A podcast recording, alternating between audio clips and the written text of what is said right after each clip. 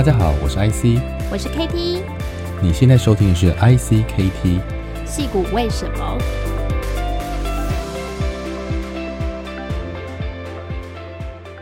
？Hello，大家好，我是 KT，大家好，我是 IC，欢迎收听戏骨为什么。那今天呢，我们非常荣幸邀请到呃 FP Solution 的共同创办人 Louis 和洪立德。那立德呢，嗯、他目前是硬体加速器哈 FP Solution 的共同创办人跟管理合伙人。他毕业于 Stanford 的这个机械工程系，还有牛津大学的 MBA。那他曾经在日商哈 Epson 参加自动化生产的这个生产线的设计，也曾经在香港顾问公司负责中国的运动品牌的行销。那 Louis 在二零一二年加入了 SpaceX，哈，就是我们知道 Elon Musk 创办的这个航太公司。那他曾经管理过七个部门，有三千多个火箭的这个零组件的开发和生产。他在二零一九年离开之后，加入一个电池新创公司，很成功的打入了这个呃电动呃卡车的市场啊，那拥有美国超过百分之六十的电动卡车的电池市占率。那后来呢，他呃又在这公司在二零二零点二零二零年底上市之后呢，啊，他又创办了这个 FP Solution。那 FP Solution 是一个什么样的公司？我们让待会请他来聊。不过我我的了解是，他是一个在南加州啊，啊，团队包括像特斯拉跟 SpaceX 的以前的高阶主管，还有资深工程师共同创办的一个 Venture Studio。那专注在呃孵化航太工业啦、环境科学跟自动化领域的早期新创。好。那我们今天非常荣幸能够邀请到 Louis，那请 Louis 跟大家打个招呼吧。Hello，欢迎欢迎。Hello，Hello，hello, 大家好，非常高兴啊，uh, 能够来这边跟大家一起分享，一起讨论。好，那 Louis 其实我们也是我们某呃前面的很早期的来宾哈，Austin 哈的一个好朋友，你们都是牛津大学的校友。那不过呢，呃，就我了解，那我跟 Louis 其实也是开始在这几个月，因为一些新创公司的案子哈，开始有一些交流跟合作。那 Louis 有时候会来湾区，那我也有时候到南加区，我们会有一些互动。那要不要先跟大家聊聊？我知道你的背景其实蛮特别的哈，你的成长背景包括了在嗯。台湾之外，你好像还在德国，在中国，好像香港、广州啦，后来又到美国跟英国啊，所以一个很国际化的背景。呃，要不跟大家聊一聊，就是你小时候好像你爸妈是跟德国很有关系的一对父母，那是不是你的名字也是这样来的？哈哈哈，OK，我觉得，哎，你猜的还真的还蛮准的。OK，那那啊、呃，对我就其实 IC，我爸妈那个时候是，我们爸妈都留德，那他是在。他们那一届就是那个时候有政府在就德国奖学金嘛，那我爸妈就是那个时候正就是拿台湾政府奖学金考第一名、第二名，然后就留学出国。嗯，然后他们专业就是德语吗？还是他们是其他领域，只是德语特别厉害？他们的呃，他们的大学是读德语的，可是他的研究就是我爸其实后来还是去德国就专门就读鞋子，鞋子制造。哦啊，这个也是非常早期嘛.就是在八零年代，你也知道，就是鞋业刚起来，在台湾那个时候，那个时候是日本、韩国的鞋子统天下，哦、然后那个时候台商开始就是政府把这一块当成是就是策略。以前爱迪达、普马都是德国的品牌，对不对？嗯、没有错，没有错。所以我爸那时候就去德国留学，那留学完以后就回台湾，然后来基本上来呃来招，就是所有台湾的这些呃鞋厂，就德国的制制造鞋技术。然后后来他也就加入爱迪达，当然现在还在爱迪达，他现在是爱迪达的就是技术总监，就是专门在鞋这一块。我超爱迪达的鞋，我们家 至少二二十双穿过二十双爱迪达的鞋，我很喜欢爱迪达的跑鞋。铁粉。对，所以我们啊、呃，就我的就我们家有很多德国的朋友，那也认识就很多就德国这方面的啊、呃，就是生活跟资源。那我爸妈给我取这个名字，他他。中文叫立德嘛，那他他就希望我自力更生，嗯，OK，注重品德。然后英文呢他就他就觉得就很厉害，说你看这个是三国语言都都可以，都可都可以领那个的名字。然后说英文就 leader，OK，嗯，就希望就有领受这个本质。那 leader 在德语呢，其实是一首诗的概念，OK，嗯，所以他也希望就是说我除了在在理工在什么方面的话，对生活还是还是要注重。生活还是要有品味吧，是大家希望的，就大概这种吧。所以看看，反正那个时候就我爸爸很谦虚的，没有用 leader 当英文名字。对对对，所以那个时候就我爸爸的名字就叫立伟，就像立法委员的立委。OK，我下次可以可以开始这个，这个要改名在美国很容易。是，哎，所以 Lewis，你呃后来就是来到美国，你一开始就是在 Stanford 念机械工程，是吗？没错，没有错啊。我是二零啊，我是一九九九年的时候进 Stanford。哇，所以我我你，而且你是从海外，就是等于是国际学生，直接就申请到 Stanford，真的很厉害耶。没有哇，那个时候我我其实对我人那个时候在广州，因为我爸爸因为工作的关系，他长期外派，嗯、所以我们以前小时候的时候，其实住台北、住德国、住香港，那我也住了广州，然后基本上在南中国我住了八年，啊，我在那个时候呢是读就是那边的美国学校，那我就在那边读完中学跟高中，然后报考 Stanford，那也非常好运的就进了 Stanford 了，然后。对，所以九九年的时候进进啊、呃、进去 Stanford 读书。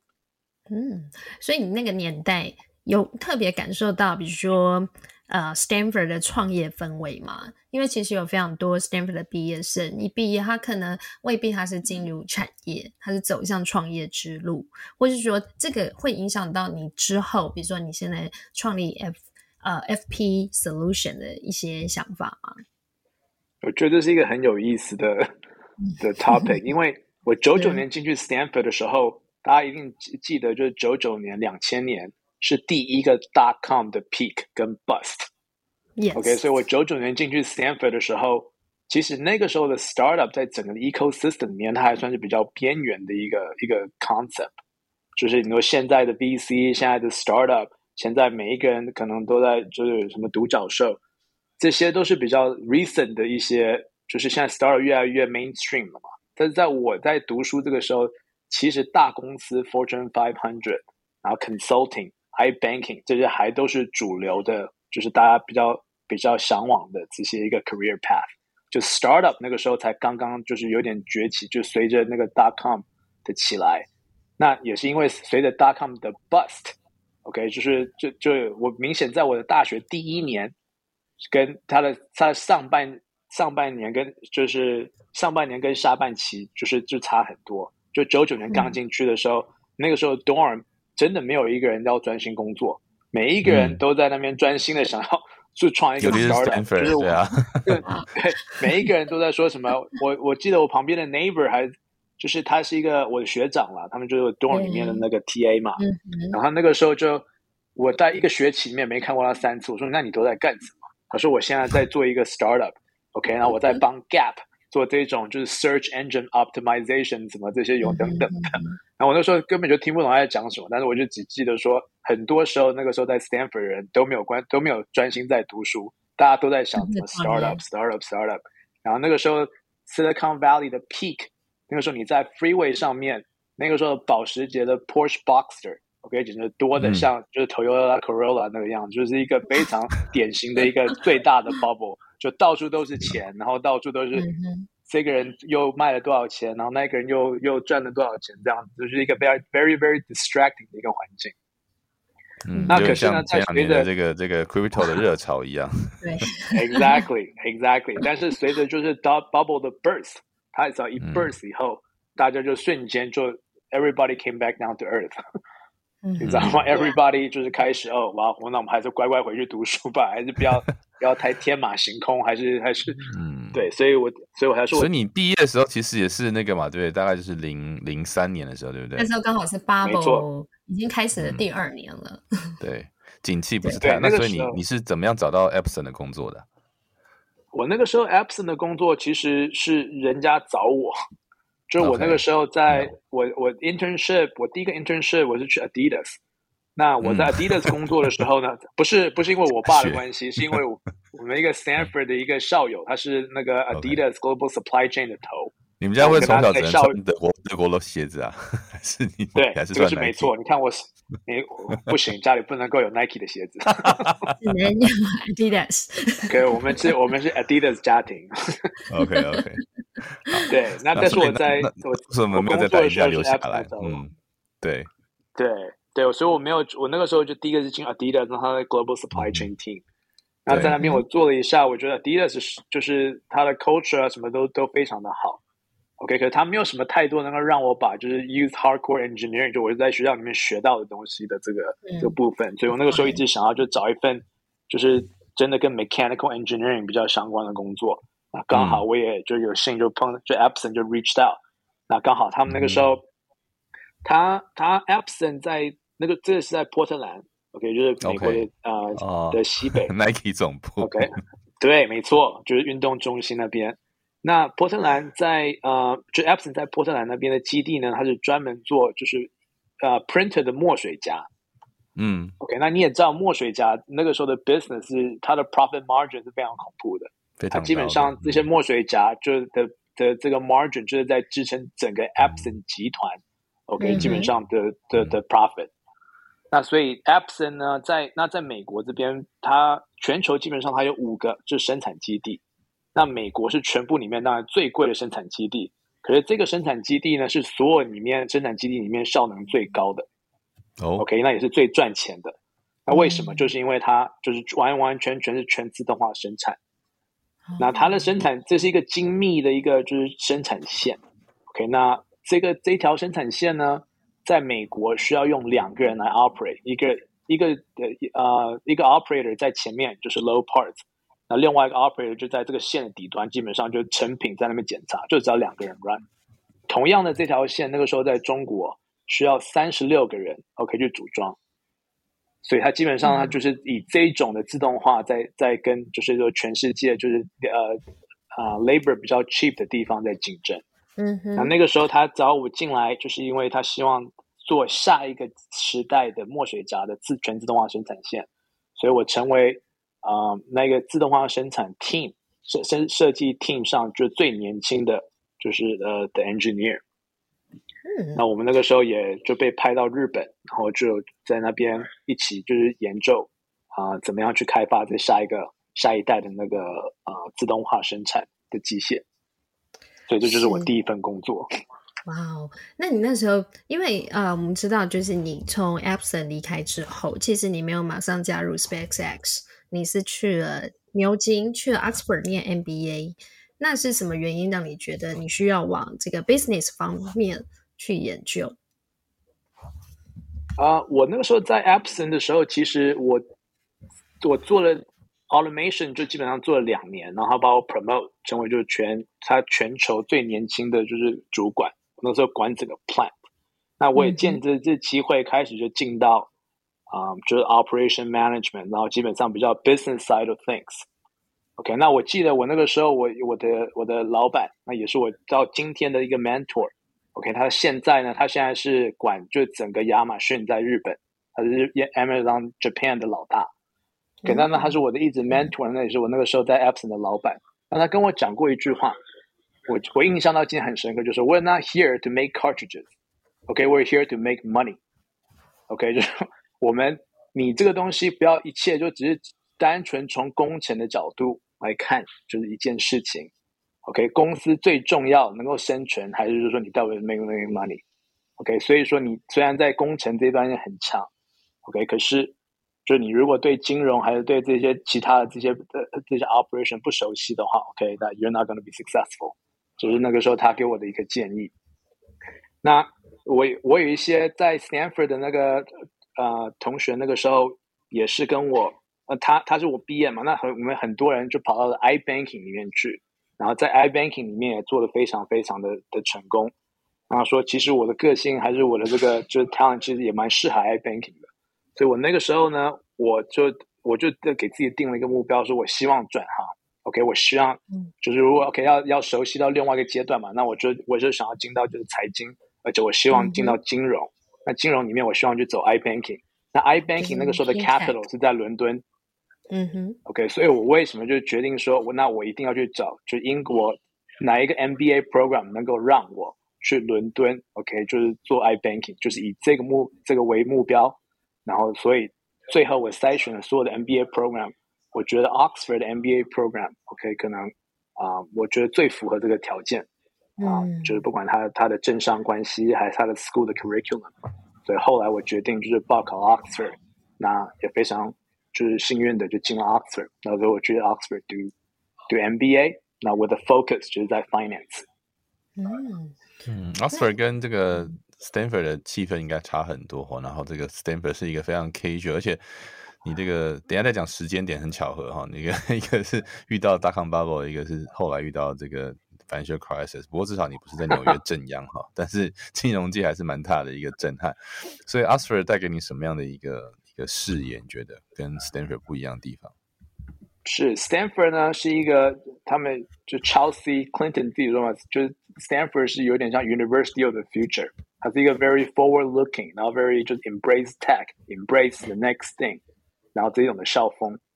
那 Oxford 呢，是一个非常注重传统的学校，它是历史可能最英最悠久的英文大学嘛。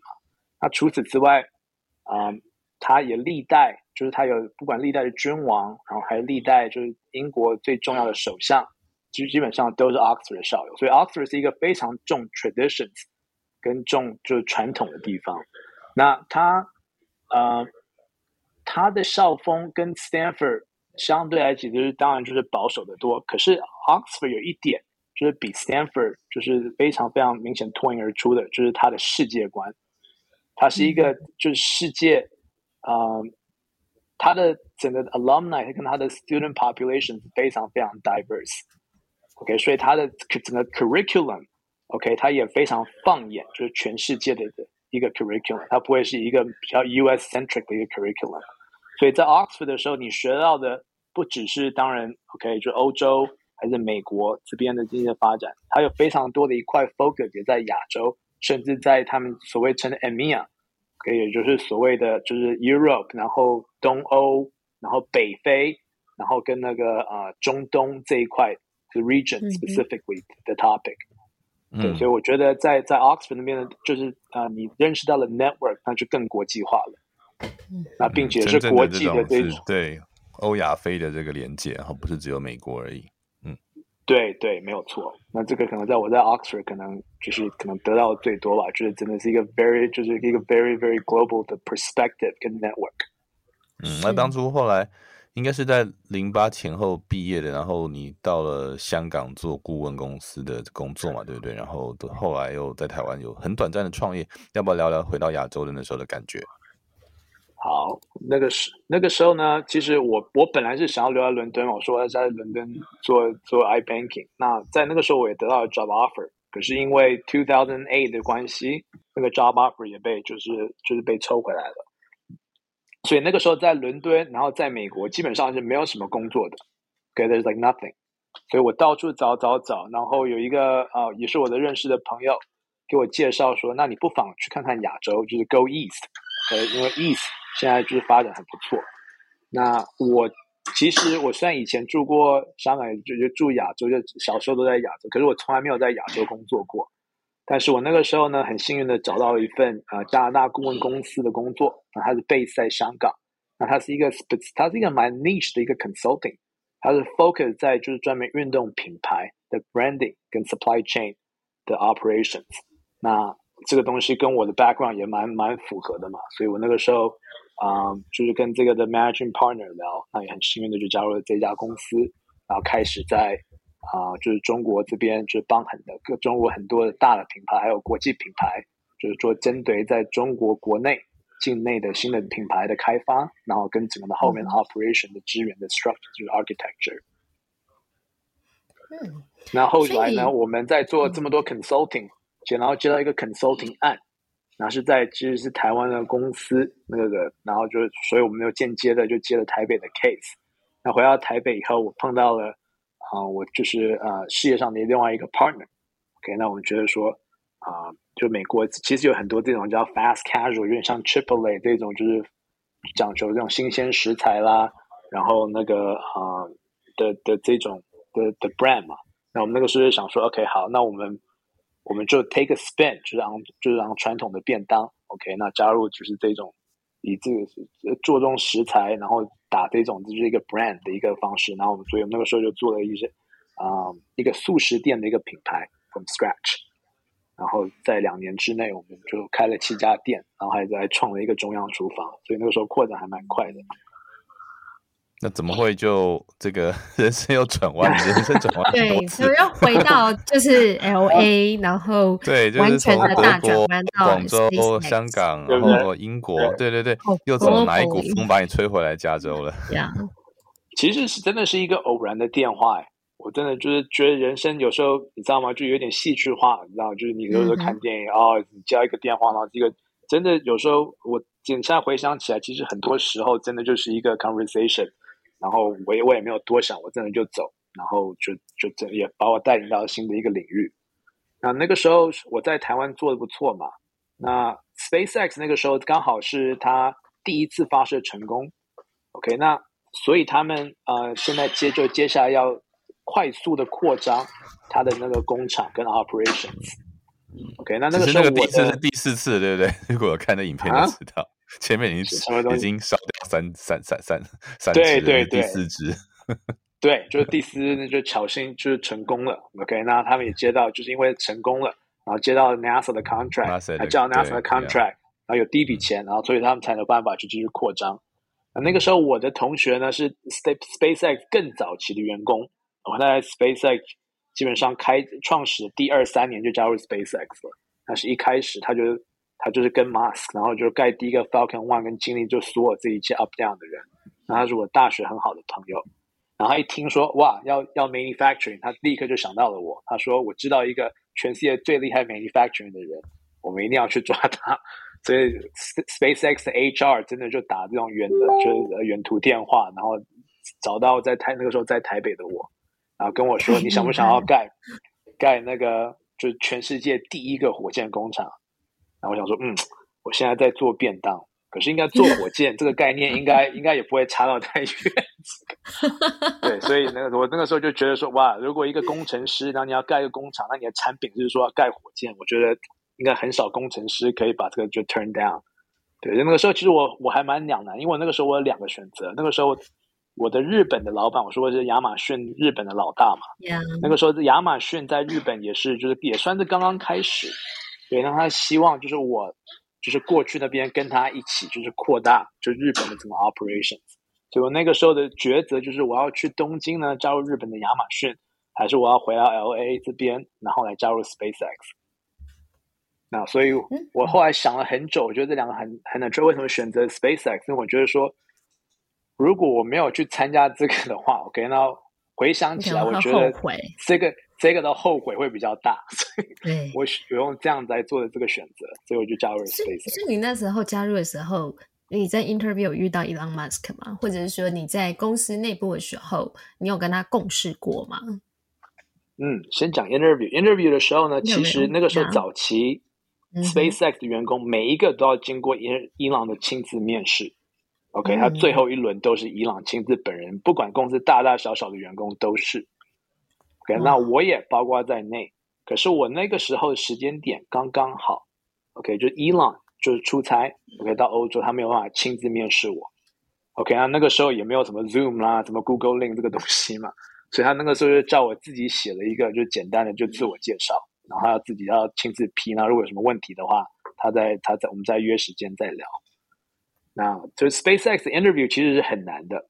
SpaceX 的 interview，其实，在那么早期，他是初创公司的时候，他对人这一方面他的要求就特别特别的严。就我那个时候 phone screen 的时候，就是他的问题就问的很 technical，就很深东西。你知道那个时候我已经已经离开学校，就已经快十年了，对不对？然后有一些这些以前的这些 formula 了什么，可能有一半可能也还给老师了，对。可是他就问的很深很深。OK，那还好，就是我嗯，我还没有完全忘光，就 technical 方面。OK，真的 pass 了，然后 pass 以后他邀请我到就是 SpaceX 总部嘛，就是在在 LA 这边就飞过来，然后跟他所有的高层就是基本上面试。那那个时候面试基本上所有人，就包括你像现在 SpaceX 最大的老大，不管是啊、呃、Mark Juncosa，还是说以前就是管理最大的就是 manufacturing 这些，基本上都是那个时候都是我的面试官。所以我在 SpaceX 那就面试了八轮，然后八轮以后最后还要在伊朗再审。对，所以 SpaceX 这个 interview 的流程还蛮长的，但最后伊朗看了我的东西以后没有什么问题，对，然后就就他就他看了我一分钟就 Yeah perfect go，然后我就 我所以我就加入了 SpaceX。这是我的 recruiter 跟我讲的，但我不在那边。哇，所以你在 SpaceX 那时候，你帮他们管理的是整个生产还有零件的这个整个系统，所以你说你待了七个部门，哇，所以是它它内部的运作是一个什么样的情形呢？是一个什么样的状况？Sure，SpaceX 其实是一家很有意思的公司。嗯、那我刚加入 SpaceX 的时候，其实我不是什么管理人才，也不是不是管理，就是不是 manager，也不是什么，我就加入，我就是他的他的一个就是 senior，就是 engineer。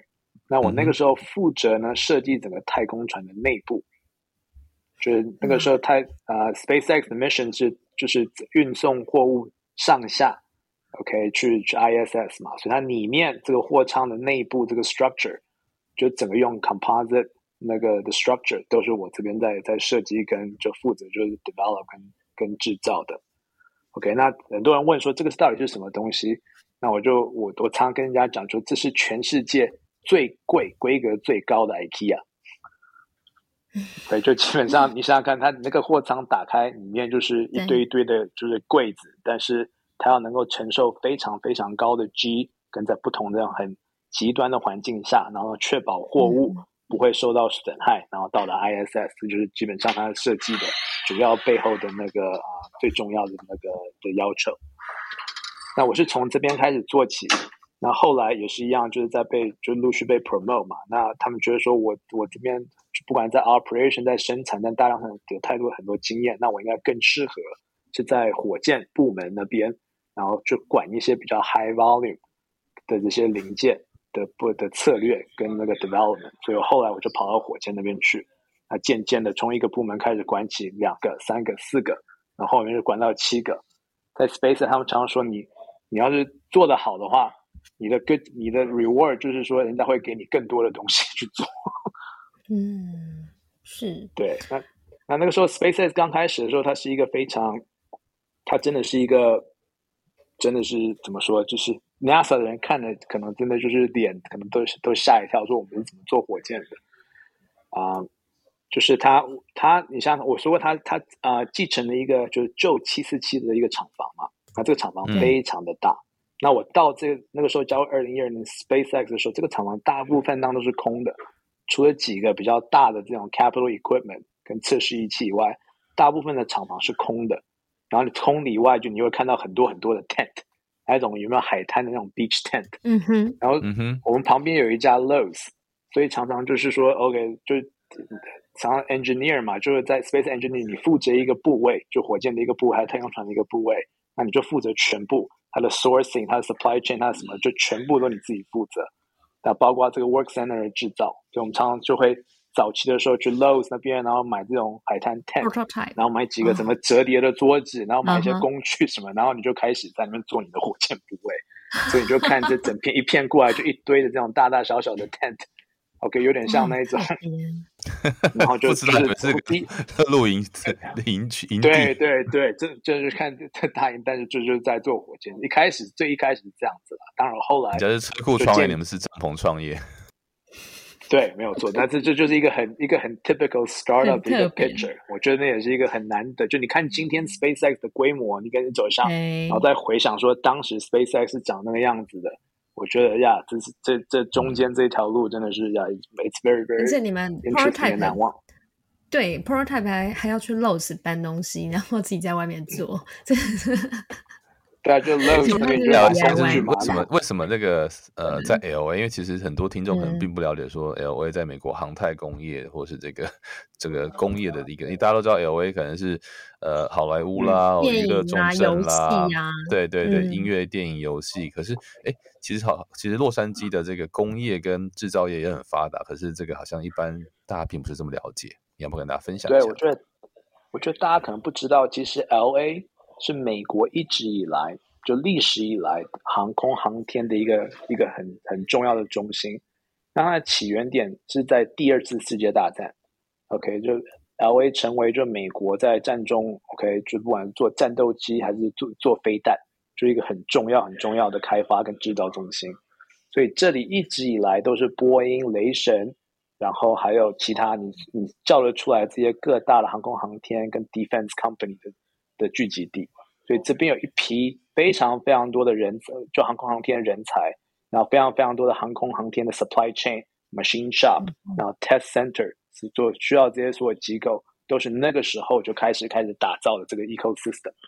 所以为什么那个时候 Elon Musk 选择了把 SpaceX 就创立在 LA，也是因为看到了这个这个优势，因为建机就航空航天是离太空最近的的产业嘛。嗯所以是在 LA 的哪边呢？它有一个特殊的地点吗？嗯、比如说在南边、北边、东边？是，其实是在啊、呃，就是所谓 Long Beach，一直到他们所谓这边 South Bay 这个地方，就大家朋友如果来 LA，一定都飞进去 LAX 嘛。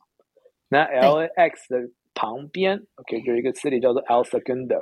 那 El Segundo 那个地方，基本上有非常非常多的，就是 Aerospace 的那个。总公司，那现在也是大大小小 startup 最喜欢的聚集地。所以 El Segundo 跟整个的这种 South Bay 现在已经变成，我觉得说，如果说 SpaceX 就 Space 有一个中心的话，应该就在这里，就是 South Bay。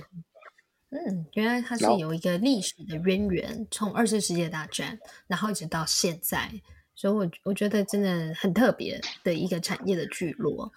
是，哎，那请问 Louis，你怎么会想要离开 SpaceX，然后后来这个走到就是说你自己成立 FP Solution 这条路呢？嗯，OK，我离开 SpaceX，其实说穿了就是我在那个时候在 SpaceX 也七年了。那啊，这个、呃、人家有人说嘛，在 SpaceX 里面就是有点像他们说 dog years，就是真的你你工作的时间非常的长。那也是啊、就是也对对不对？也就是工作时间非常的长。那我觉得工作起来非常非常有收获。哎呀，但是我觉得七年了，我觉得我看到了 SpaceX 从我刚刚说的嘛，就是一开始的 tent，然后一到最后就大型火箭回收，嗯、然后现在要做新建又新链这等等的。就我看到，其实我觉得说 SpaceX 可能最有意思的一段。就是这个 period，就是这个成长期。那我离开在二零一九年，我在管七个部门的时候，SpaceX 已经算是我不能说它是一间大公司，因为它永远不会像是 Boeing 还有其他这些大公司这个样子，因为它的 culture 不一样。嗯，OK，可是它那个时候已经就是比较比较 established，但它也比较稳，对不对？那相间你你每天就是大家也都体系啦，什么 system 也都比较完善了嘛。那对我个人而言，我我那个时候就开始在想说，嗯。我想要再再找第二个 startup，就是在经历，你知道吗？就是我觉得我最喜欢的还是就 startup 这种成长期，在 build 这个期，我觉得身为一个 engineer，啊、呃，我觉得这是对我来讲最有最有吸引力的一家一个地方，对不对？那我也想要，那我我也希望再加入另外一个 startup，因为我觉得在 startup 里面工作，啊、呃，你的学习跟你个人的 contribution，OK、okay, 都比较大。那那个时候呢，我想要离开。呃，我就在找说，那我要我要转去哪一个地哪一个行业呢？对不对？因为在 Space，我想要找另外一个 SpaceX 嘛。那那个时候有一群 SpaceX 跟 Tesla 的人，OK，在一家电池公司，OK，那那个时候呢，电这家电池公司的产品，它的电池的那个呃 capacity，OK，跟它的等等，就是它的这产品比就是 Tesla 这些都更优先，而且他们专注于他们想要提供给那个 commercial vehicle。对，那那他们那个时候就找到了我说，哎，有没有兴趣就加入另外一家公司？他们觉得说呀、yeah，we're gonna be the next big thing。那我听听他们这个东西以后，我自己个人也认为，对 EV 绝对是一个，就是它绝对是 transportation 必定要走的的这种 transition。不管你相不相信环保，不管你相不相，就是它从 mechanical design 上面，OK，它就是比现在的油车就有非常非常大的优势。所以我觉得说，它这个东西，它这个 trend 绝对会。会成为一个 mainstream，所以我那个时候就决定，我想要投入 EV 产业，所以我加入了这家这家新就是新的新的小公司。嗯，那这家公司呢，在二零一九的时候就接到一些订单。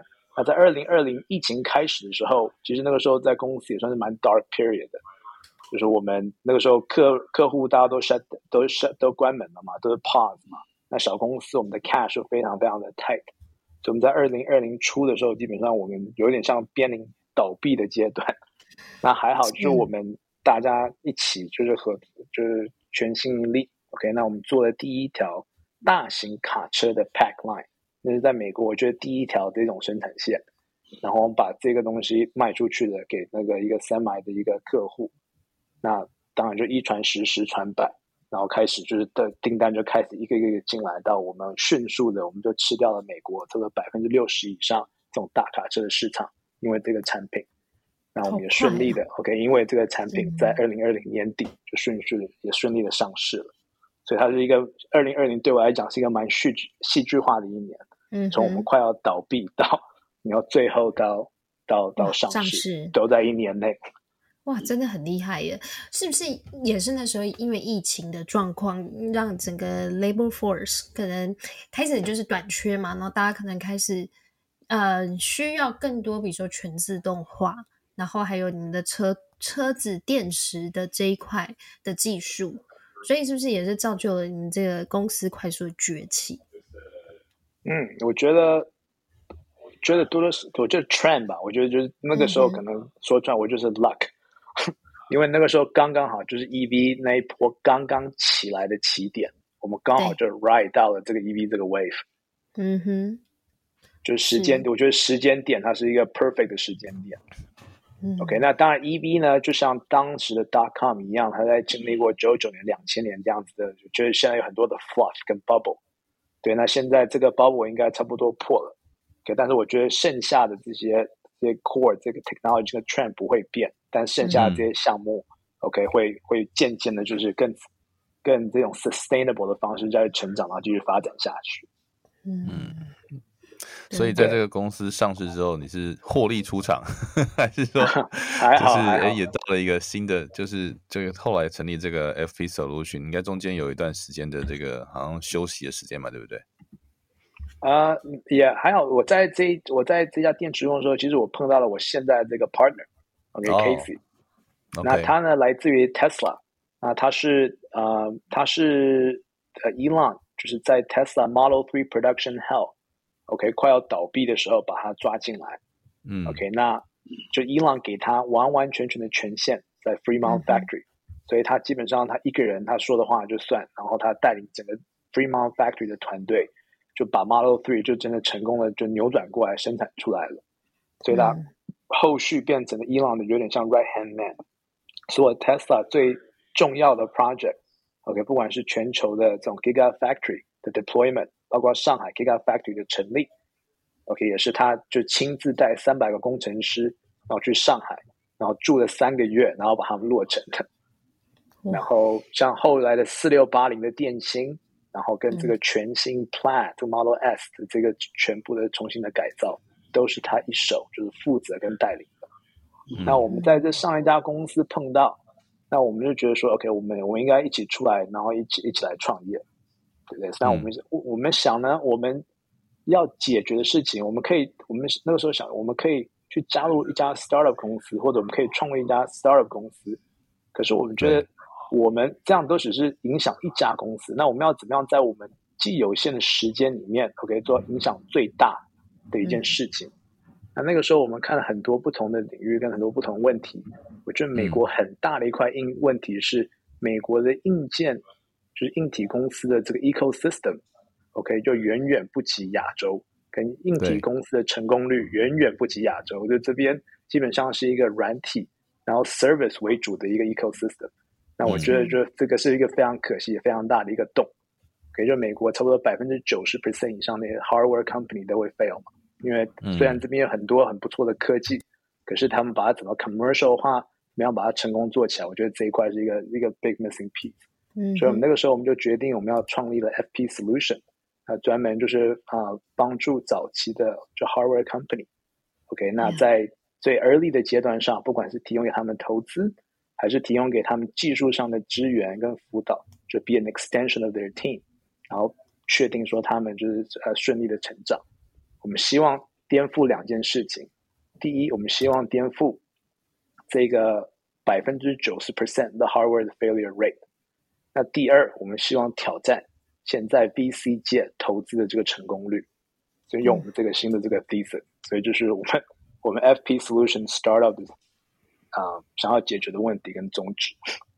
那呃，因为加速器有非常多的类型哈，不管投资啦，或是 venture building，、嗯、那感觉你们是做 venture studio，所以也跟听众们介绍一下你们做的方式。那另外，FP Solution 这名字我知道含义，不过你要不跟大家聊一下？你们是应该是用 first principle 这个概念。那你们在两两个创办人跟都跟 Elon Musk 这么长的这个相处过程，或者这两家公司，要不要先跟大家聊一下，说所谓的 first principle 到底是什么意思？我们对我们这家公司叫 First Principle Solutions。那也这个当然 inspiration 是来自伊朗因为 Elon Company。那伊朗 Company First Principle 简单来说呢，就是对任何一个问题，它我觉得这跟就是不要设限，就是为看到这个问题的一个根本，然后基本上不要给自己任何的一个任何框架对任何问题，只要按照一个非常非常逻辑，然后非常 basic 的这个原点，然后下去找到这个问题的根本。然后，并且就是 focus 在这个问题的根本，不要被现在的不管的模式还是体系所限制你的这个 solution。那我们希望就 apply 这个是我们不管在 Space 在 Tesla 其实是很重要的一块。他们呢，他们怎么样持续的去创新的一个一个原则。那我们希望把这一块就带到所这个这个 philosophy 带到所有的这个呃 startup 里面，然后跟他们。就是 making sure 他们在最早期的阶段上，OK，不管是他们产品还是他们的 numbers，OK，所有它有一个 consistency，让它 make sense。那你们这种 venture studio 或是跟一般的加速器 VC 有什么差别？我想你还是可以跟大家稍微分享一下。嗯，好，我们呢，我们这个 venture studio，我们有一个自己的一个团队，来自于就是。前不管是 SpaceX 还是 Tesla，就是很我们认识的最强的一批工程师啊，其中包括比如说像现在 Raptor Engine，OK，以前的主工程师，还是说以前 Crew Dragon 太空船里面整个太空人 Life Support 的那个主工程师等等，OK，都现在都是我们团队的这个一啊，就是一员。那我们因为有这些非常呃 top 的 engineering，所以我们可以。在产品端，OK，跟 startup 非常的做一些非常非常 deep dive 的一些 analysis 跟改进，他确定说他的这个产品不只能够达到他们应该最高的效能，它同时呢，它还能够被大量生产，它呢还能够被大量的复复制跟 consistent，就是它后面 scaling 阶段它不会出现问题。因为我发现很多东西在硬件方面，如果你在一开始的时候，没有把这个的方向跟那个点治好的话，后面其实要要 change 这个东西，它是有它的它相当的难度的。所以我们希望在最早期的时候就已经开始灌入这些方，就我们我们在以往就学到这些很重要这些 philosophy。所以我们这个加速器呢，它是一个 very very hands-on 的一个加速器。OK，我们没有什么 batch，就是我们不会一次收三四十个这样 startup，然后。有些 workshop 啊，跟 speaker 这个东西，我们是 very very in depth，就是跟某一间公司，然后 be an extension of the team，然后解决他们不管是在他们在技术上，或者是在商业上，或者在融资上，OK，他们的一个他们的一个缺口。因为所有的 startup 基本上在早期的时候，我们经历都是他有太多的事情。但有不够多的资源去完成这些东西，或者他没有相对的资源去完成一些他需要做的事情。所以我们成立一家 Start 这家 FP Solution，确定说我们不是下一个 consultant，再给 startup 再更多的 to do list，而是帮助他们一起去完成这些很重要的 to do list。你们呃，好像这个 FP Solution 有非常多的成员都来自于呃所谓 Elon Company 哈，那。你要不要也从你的观察，就是你们在这些 Elon Musk 身边工作的人啊，像我们自己也近身接触过，像像呃，我们正在投资一家公司，它其实也是从特斯拉出来的。但是呃，你你们公司蛮多高管啊，还有资深工程师的加入，要不要聊聊说一下 S S S P 呃 SpaceX 或者是呃特斯拉？你觉得这两家公司的公司文化？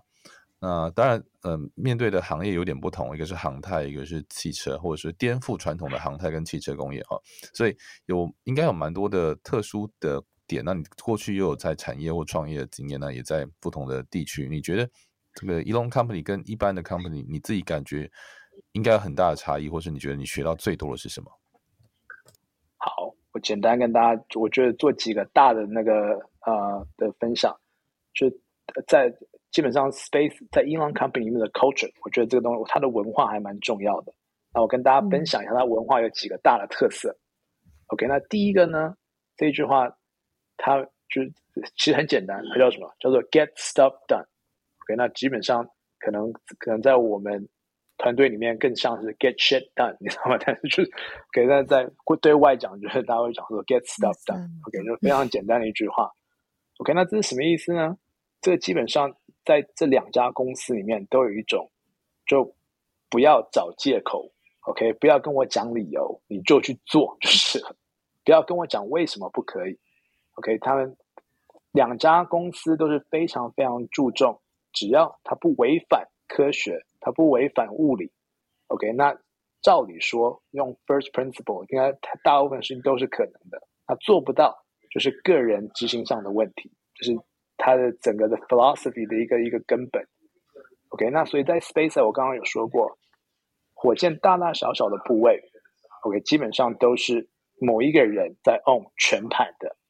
OK？那这个从执行上是非常非常有效率，因为一个人他他没有他没有什么 back，也没有什么就是 communication，他就全部就吃掉这整个部位。那当然他有一个缺点，就早期的时候没有什么 redundancy，所以这个人要是你知道吗，就出了车祸还是什么不幸的话，那真的就就有有一种有有这种的风险。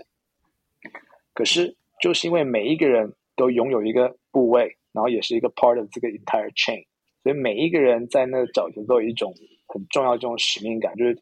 你现在在做这个事情是，你不做你不动，全公司都在等你。OK，你不解决这个问题，我们全公司就没办法再往下一步。就是这是 it。OK，就是你呀，yeah, you gotta just get，不管三七二十一，就是要 get it done。那这种的 tough mental toughness，我觉得在 startup 的早期阶段是一个很重要的，因为 startup 可以有再强的团队、再多的资源，可是最多你还是会碰到就数不完的问题跟 challenges。嗯 OK，所以能够有这种就是这种具备这种 mental toughness，然后跟这种就是反正我有那种打不死的精神，我不管这这三七二十一，我一定就要把这个东西落成的这一种精神，我觉得在 startup 里面很重要。那这个也是我们这个整个团队把这个文化带到我们的这个 portfolio company 里面啊、嗯，就是其其中一个很大的很大的一块这个很重要的一个元素。那再来呢？嗯在 SpaceX 里面很重要，大家还是一样是一个 data 为王，就 data is everything，对不对？Anything that's not data is your opinion。OK，就是 SpaceX 也是喜欢就是倡导的，也就是基本上不太 SpaceX 有政治吗？也有政治，因为所有公司都有政治。可是 SpaceX 的政治相对就是简单的多，因为不管你是什么工程师，你的 title 是什么，你只要有办法去 back up，OK，你的说法。就比一个非常逻辑性，并且一个数据性的角度，可以下去解释你的，就是或者去证明你的想法。那这个东西，你就你就是对的。在 Space 其实还蛮，你在就是 engineering 的东西是 right or wrong。那这个东西，我们也是把这个 philosophy 渐渐的引导在我们在在对应的 startup 里面，所以我们非常在意这个 startup 的逻辑、这些数字、这些 projection、这些 cost estimation 里面的细节。OK，到底是不是有？是不是 fact base，还是说它是一个 opinion？这个东西也是我们常常发现，说很多 startup 在早期的阶段其实做的可以再再加强的部分。啊这是 philosophy 第二块。但第最终的一块呢，是 SpaceX 的一个文化。那 SpaceX 文化的 SpaceX 是一个非常讲求速度的地方。OK，那它有一个一个呃名言叫做什么？叫做 Ready, Shoot, Aim。OK，这是什么？就准备 OK，然后发射，然后再瞄准。那一般应该是 Ready, Aim, Shoot，就大部分人都会 OK，准备就是准备好、规划好、瞄准好，然后再射。可在一个 startup 的环境，其实呢，能够快速的去执行，OK，然后快速的 OK 就学习，从错误里面学习，然后快速的改变，其实，在 startup 里面是非常重要的。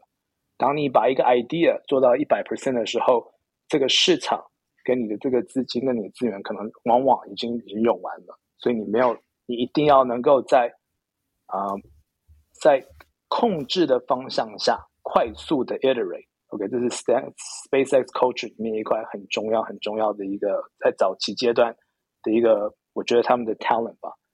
那 SpaceX 也是我看过所很多大部分公司里面，其实风险控管可能我觉得做的最好的一家公司之一。OK，就是他们知道说什么东西是绝对不能够妥协，嗯、那有一些东西 fine，什么东西可以真的就是我们真的可以 take a chance，就是风险控管。我觉得 SpaceX 在这一端。啊、的管理是往往大家没有去讨论，然后就可能感觉说，哇，这是就是像 Wild Wild West，就一堆人就是跑来跑去，可能乱中没有没有一个控管，但是大家往往没有看到，其实 SpaceX 风险控管这一块是为什么它可以在这么多这么多的尝试里面，但是它它还是可以持持续的往就往前走的原因。那当然，最后的一个就是 innovation 跟 take risk 嘛，这一块。那 SpaceX 相信呀，if you're not failing, then you're not innovating. OK，所以你你要你要做这种革命性的这种创新，OK，那失败是非常有可能的，OK，但是你怎么样去，OK，但是不是人怎么不是盲目的失败，OK，你要你想要做一件事情，你的逻辑性要这样子做，那你 take 这个 chance。那这个东西你失败了，我觉得 SpaceX 会觉得说，OK，good，learn from it，然后改，然后再继续再下去。但是你如果 只是盲目的，OK，为了挑战而挑战，OK 的话，那人家会说，Yeah，you're you're silly，OK，那 get out。所以我觉得这一点啊、也是 SpaceX 文化里面也是一个很重要的一个一个核心，就这几个大的。哇，真的非常谢谢，就是 Lewis 哦，就是针对 Spaces。的这个整个文化哦，帮我们做一个非常精准而且很透彻的解析哦。那其实你像呃，您刚刚说一开始的时候，你们有很多 tent，然后这个大家是各个 team，然后各自去发展它的这个每个部分的创新。可是后来你是。怎么样？就是说，SpaceX，你说它很呃注重风险控管，还有尝试创新，还有接受事物这件事情。那如果说在各自为政、好 各自发展的这个小 team 上面，他们怎么去做？呃，比如说这个合作管理，然后协调，把这所有的东西回到同一个线上。我我对这一个部分其实是蛮有兴趣了解的。嗯。那这个部分呢，就是大家虽然是 tent 还是什么，但是它毕竟它是在一个航空航天业里面，嗯，OK，所以这个航空航天业里面基本的规格，它就有一定的 process，就是它还是要走。嗯、它它虽然是在这航空里面最弹性的，可是相对的，就是其他的产业，它还是有非常多的流程跟 process already existing。那他们是就是从这边看，它就是 SpaceX 不是从零开始的了。如果说话说回来，就是 SpaceX。虽然感觉好像做就火箭绝对不就 SpaceX 在做很多事情，其实呢，真正的 IP 对不对？已经在就几十年前 NASA 这边就已经就创出来了嘛。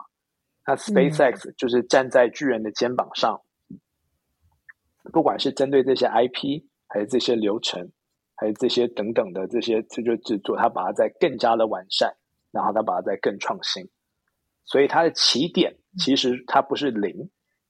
是，对，所以说，即使有非常多的 tent，就是在那表面上看起来好像这是到底这有这到底有没有管理，但是其实它是有一个一个 background 的一个 process flow，它在 follow，它在做它所有的 hardware。所以那当然，这个整个 process flow 就随着 space 在成长也在被精化，那也变得更更呃，就是更更 efficient 这一块。但是它基本上它的起点，它的这个 playbook 基本上它已经有了。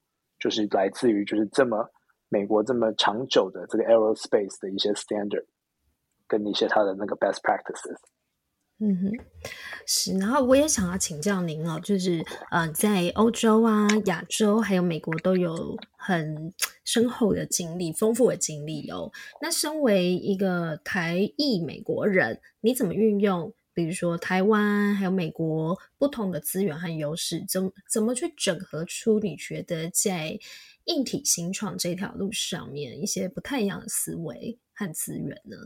嗯，我觉得全世界啊、我觉得不同地方的资源的整合，跟一家公司里面团队的整合，我觉得是蛮类似的嘛。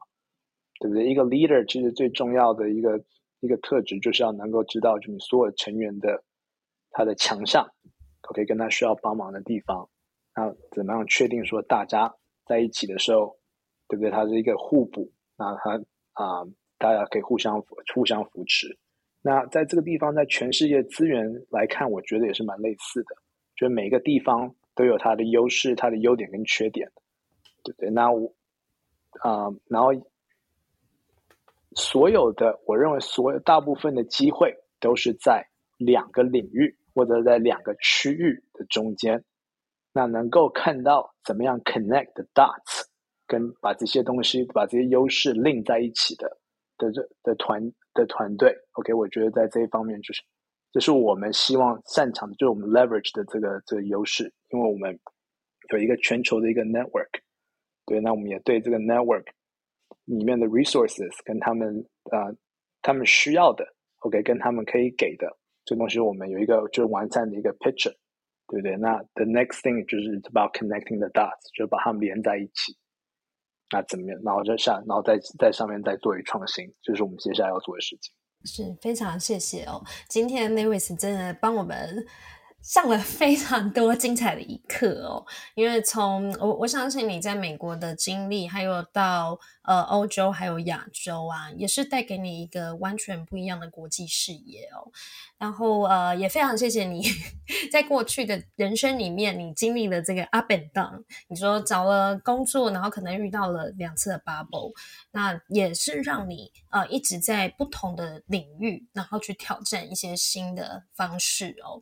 那特别是您就是今天也提到，就是说 SpaceX 的文化对于呃之后你在呃不管是在新创公司，还有就是自己创立 FP Solution。有也有非常非常大的注意。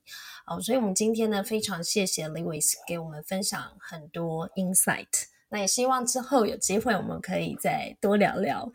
好，谢谢，谢谢 Lewis，非常感谢，谢谢非常感谢，谢。谢，感谢大家的收听。如果还有任何问题想要讨论，都欢迎到矽谷为什么的 Facebook 粉丝页还有社团留言哦。也请大家多多按赞，分享给身边的亲朋好友。